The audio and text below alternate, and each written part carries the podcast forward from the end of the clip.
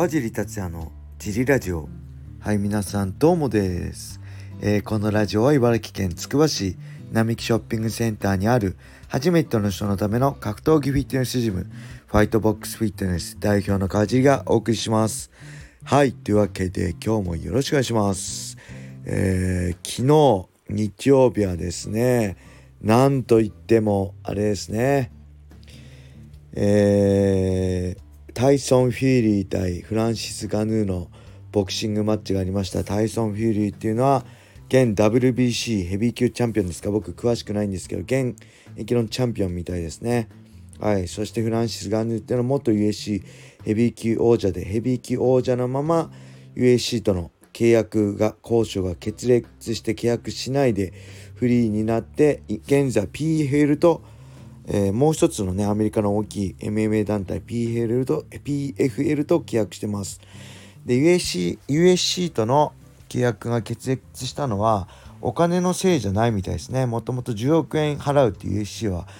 ファイトマネー1試合10億円だって言ってたんですけどそれ以外お金以外のこと選手の待遇とか他の選手の待遇とかいろんなことを含めて交渉してそれが決裂したという話なんで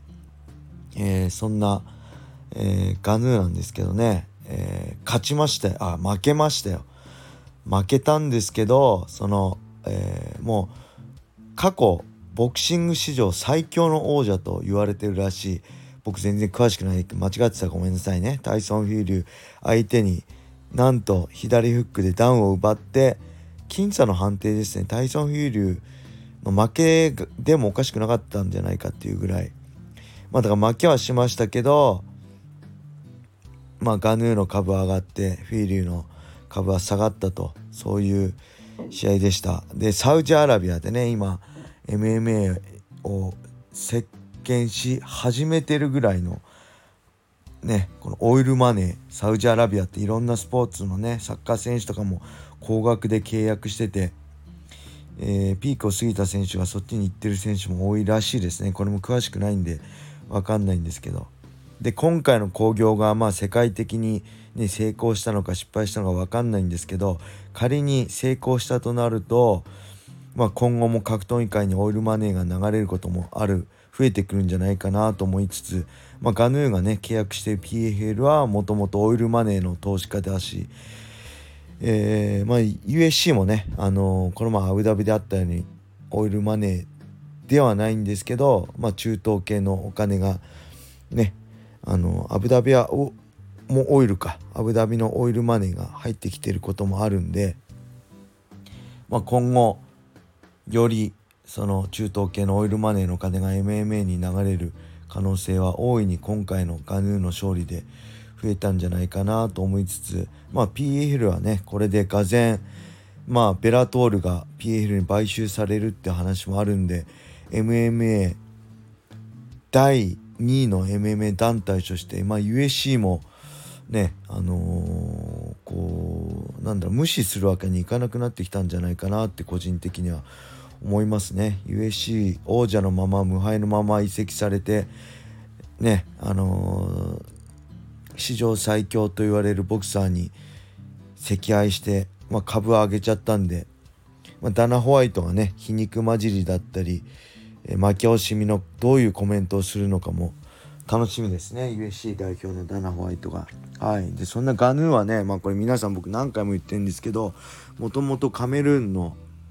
すごい貧しい村かどっかで育ってでこのままじゃいけないと。ね。親父はストリートファイターだったり周りがなんか貧困から抜け出せず死んでいったりする中でこのままじゃいけないってね。ボクシングをやろうと。カメルーンからパリへ亡命して何回も失敗してで、えー、2013年とかですか2012年ですか、えー、何度目かのチャレンジでやっと14ヶ月かけてね徒歩と、えー、手こぎのボートですかがなんかそので14ヶ月行ってえかけてやっとパリについていてそこから本格的にもともとボクシングのチャンピオンを目指してやったんだけどボクシングジム行ったんだけどお前 MMA の方がいいよって勧められて MMA を始めたの多分27歳ぐらいですよね。27歳ですよ MMA 始めたの。で27歳で MMA を始めてアマチュア出てプロになってその2年後29歳の時には USC との契約が決まってね。でそこから何年ですか？何年かかけて2021年かに USC 王者になってだから足掛け6年ぐらいですね。6年ぐらいかけて USC 王者になってねそっからえー、今は USC 離脱して PFL と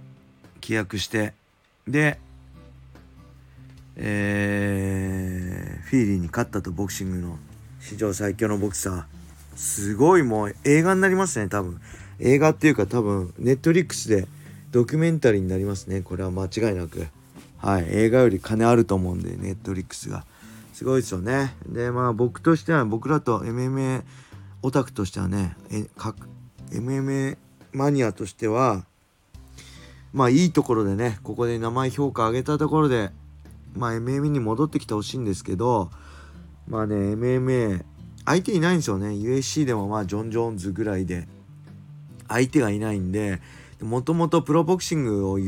のねチャンピオンを夢にこう歩いてね徒歩で14ヶ月かけてカメルーンからパリまでね来た男なんでまあね本当だったら MMA 戻ってほしいけどこのままボクシングの WBC のランカーになるって話も出てるしあの初めの一歩のね森川先生が僕にリプライくれたのでは森川先生的にはもう WBC の3位でもいいんじゃないか。ねチャンピオンタイトルマッチを待ってる選手もいる中で3位でもいいんじゃないかって話なんですごい高評価なんでまあカヌー的にはねまあサウジアラビアだったりまあボクシング界だったり放っておかないんでもしかしたらねあのー、またボクシングやるかもしんないんですけどまあとにかくすごい一戦でした。もう感動しましたね。あのあんまボクシングとか詳しくないし興味もないんですけどやっぱりボクシングにチャレンジしてもうこうチャンピオンからダウン奪うっていうのはやっぱ夢がありますね。はい。でこれはねまああんま声を大にしちゃ言えないんですけど MMA 市場主義者としたらまあこれ神田さんが聞いてるか分かんないですけど神田さんだったら理解してもらえるんですけどあのー、個人的なね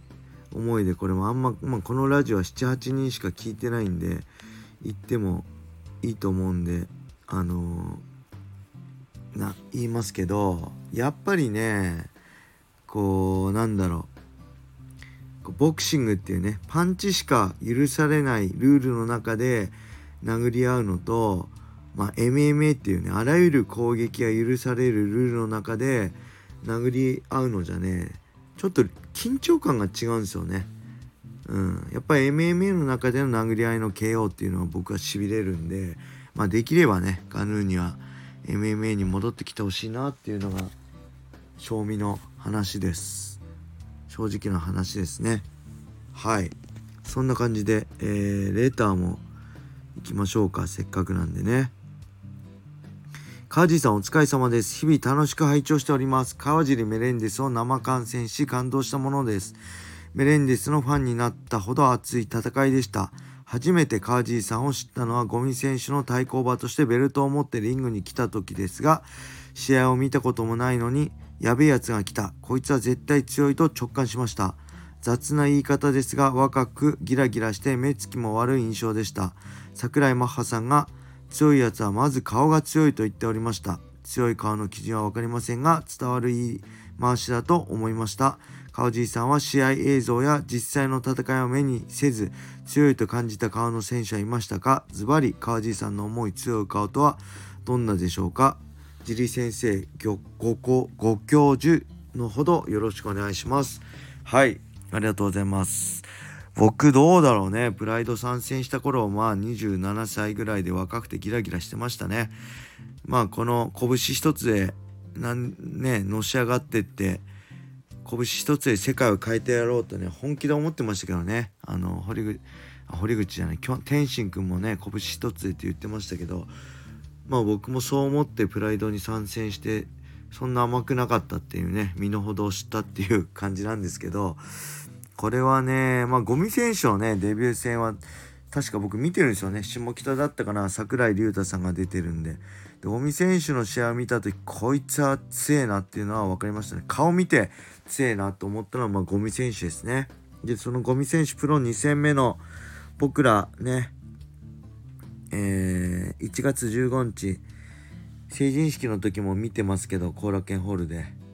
えー、やっぱりこいつは強えなって顔してましたね。あとはね、顔だけで分かったのは、まあ、海外の選手とかね、あれですけど、まあ、日本人で分かったのは、キット選手ですね。キット選手がアマチュアシュート全日本に出た時、もう本当にギラギラしてて、僕、なんかね、なんだこいつと思って何回もキット選手の方見ちゃって、何回も目あって、多分俺が見てるからガンつけてると思われてたんでしょうね。ガンつけてるつもりはなかったんですけど、異様な雰囲気だったんで、チラチラ見ちゃって何回も睨まれ返されたんですけど、